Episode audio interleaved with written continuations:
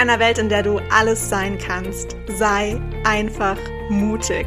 Erlaube dir groß zu träumen und erlaube dir, all diese verrückten Träume in die Realität umzusetzen.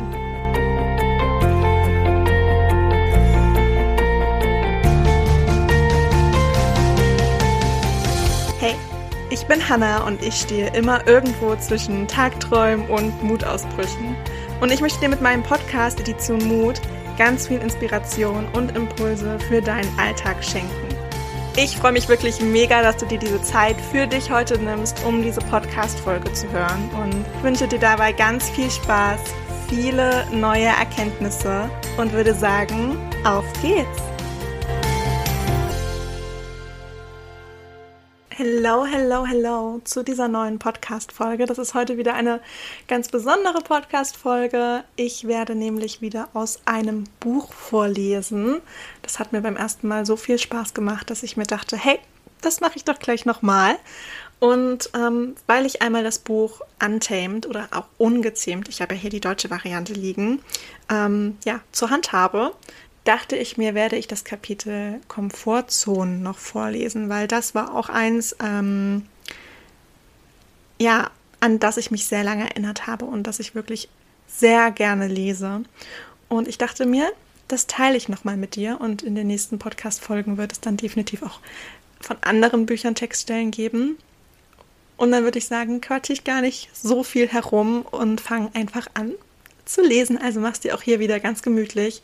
Genieße die nächsten Minuten und ich wünsche dir dabei einfach ganz viel Spaß. Früher verharrte ich in meinem Herzschmerz, als wäre ich dazu bestimmt und gemacht. Als würde die Welt den Schmerz von mir fordern und als könnte ich, indem ich in Schmerz und Trauer verharrte, in Sicherheit bleiben.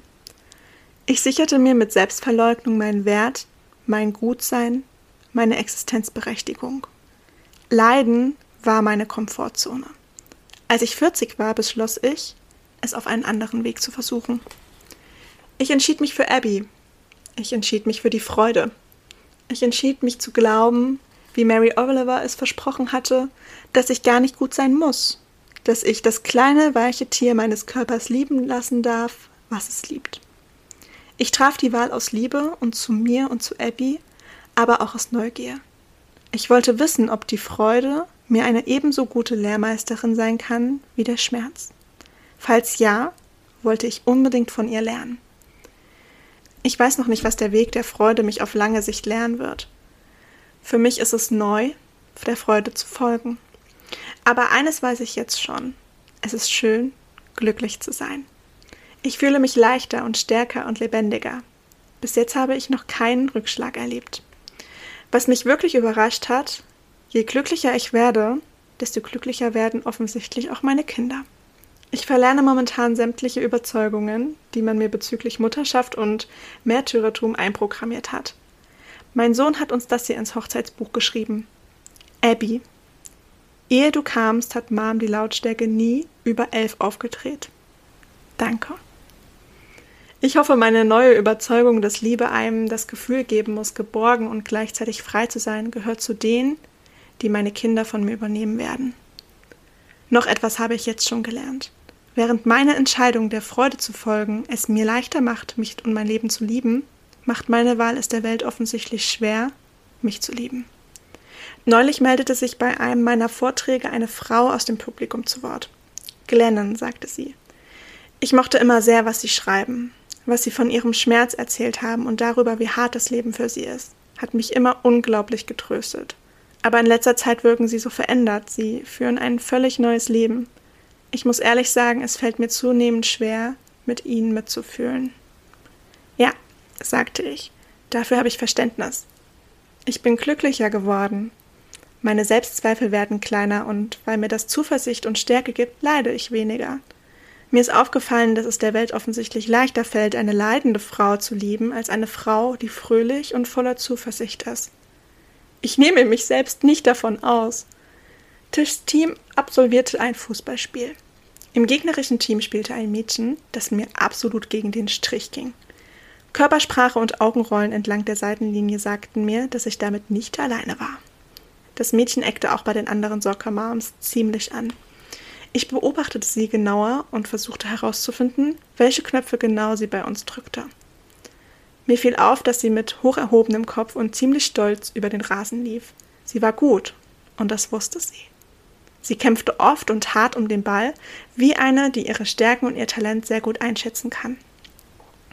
Sie lächelte die ganze Zeit, als wäre all das hier nur ein Kinderspiel, als hätte sie den Spaß ihres Lebens. Und genau das nervte mich tierisch. Sie war zwölf. Ich gab meinen Gefühlen Raum und stellte fest, meine reflexartige Reaktion auf dieses Mädchen ist ein direktes Resultat meiner Dressur. Ich wurde darauf konditioniert, starken, selbstbewussten, glücklichen Mädchen und Frauen zu misstrauen und ihnen mit Ablehnung zu begegnen. Das gilt für uns alle. Studien beweisen, je mächtiger, erfolgreicher und glücklicher ein Mann wird, desto mehr Menschen vertrauen ihn und mögen ihn.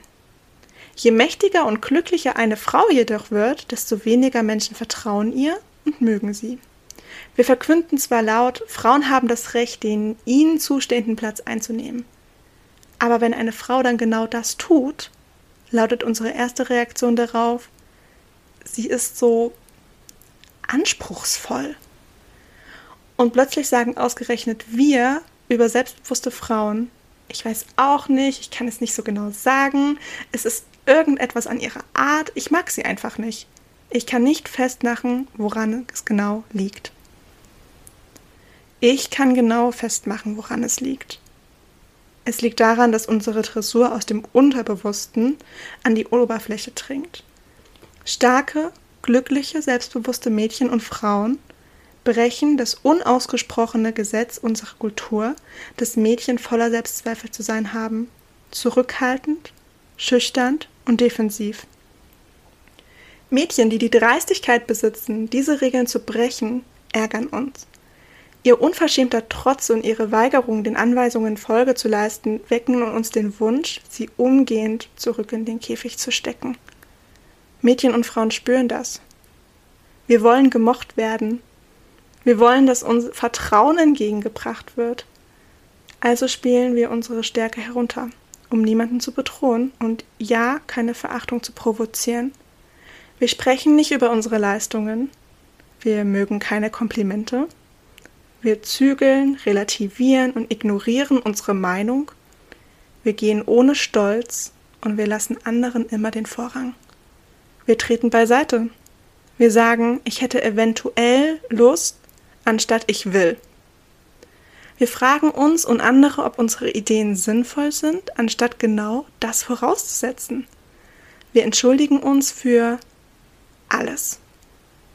Gespräche zwischen herausragenden Frauen entwickeln sich häufig zu Wettbewerben um den Preis, wer den größten Mist gebaut hat. Wir wollen respektiert werden, aber noch dringender wollen wir geliebt und akzeptiert werden. Ich saß mal bei Oprah Winfrey am Küchentisch und sie fragte mich, worauf ich in meinem Leben als Aktivistin, Schriftstellerin, Mutter besonders stolz sei. Ich wurde nervös und fing an zu stammeln. Ich murmelte irgendwas in der Richtung, ach, ich bin nicht stolz, ich bin dankbar. Das bin nicht ich. Ich habe tolle Menschen um mich herum, ich hatte einfach nur riesengroßes Glück, ich. Sie legte eine Hand auf meine und sagte, tu das nicht. Sei nicht bescheiden. Wie Dr. Maya Angelou sagte, Bescheidenheit ist anerzogene Heuchlerei. Du willst keine Bescheidenheit, du willst Demut. Und Demut kommt von innen. Ich denke jeden Tag an ihre Worte. Sie sagte damit Folgendes. Wenn wir uns dumm, schwach und klein machen, erweisen wir uns und der Welt einen Bärendienst. Jedes Mal, wenn wir so tun, als wären wir weniger, als wir sind, stehlen wir damit anderen Frauen die Erlaubnis, voll und ganz zu existieren. Man darf Bescheidenheit niemals mit Demut verwechseln. Bescheidenheit ist eine oberflächliche Lüge, ein Akt, eine Maske, falsches Spiel. Für sowas fehlt uns die Zeit.